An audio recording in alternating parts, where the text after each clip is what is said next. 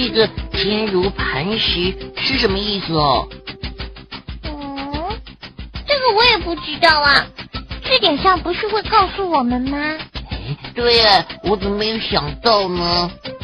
哎，这么简单的问题问我们不就好了吗？嗯，我想啊，坚如磐石大概是指非常坚固和刚硬的东西吧。像大部分的固体都是相当坚硬的哦。仙女姐姐，什么是固体呀？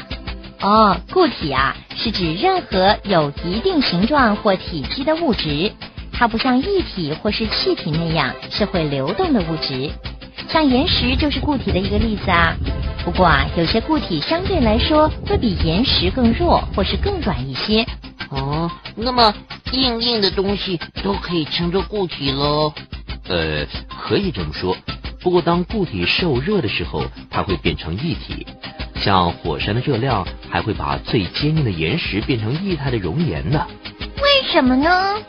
嗯，Cindy 姐姐举一个比较简单的例子啊，像一块硬硬的巧克力，如果我们把它放在高温的地方或是加热，它就会变得软软的，甚至是一体形状的巧克力哦。嗯，对对对，上次我不小心把巧克力放在台灯下，结果它就变得软软的。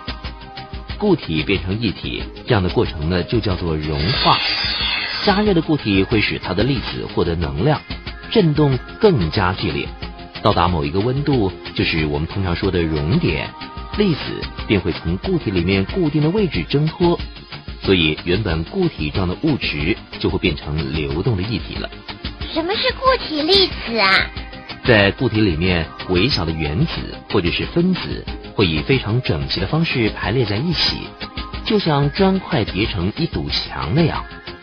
这些粒子有一种叫做化学键的力，牢固的凝结在一起。这个呢，就是固体粒子。它们会一个一个相邻着，不会脱离，只会在固定的位置或者是附近震动着。哦，我再补充说明哦。当我们在加热的时候，固体物质会先融化成液体，液体沸腾后变成气体，这是一般的原理和过程。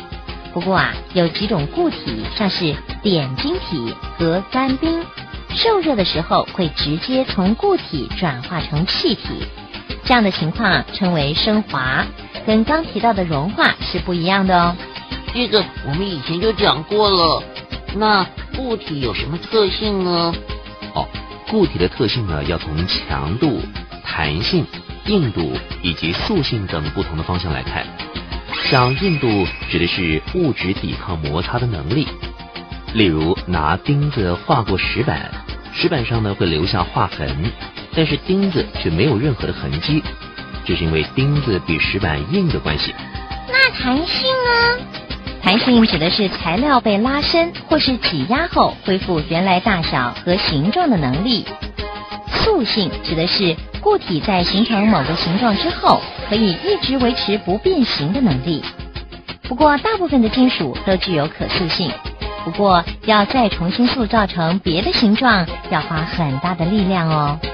正是因为固体的这些特性，使得科学家、工程师、建筑师。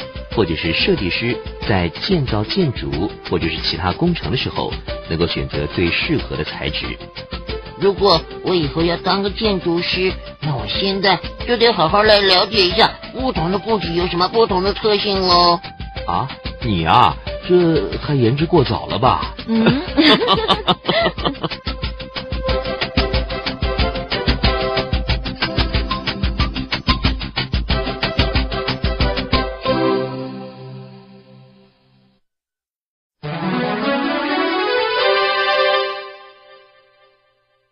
小朋友，如果问你民情是什么，你一定不知道吧？不过，如果我啾啾啾啾啾叫两声，你一定就知道我要介绍什么了。好，别错过下次精彩的介绍哦。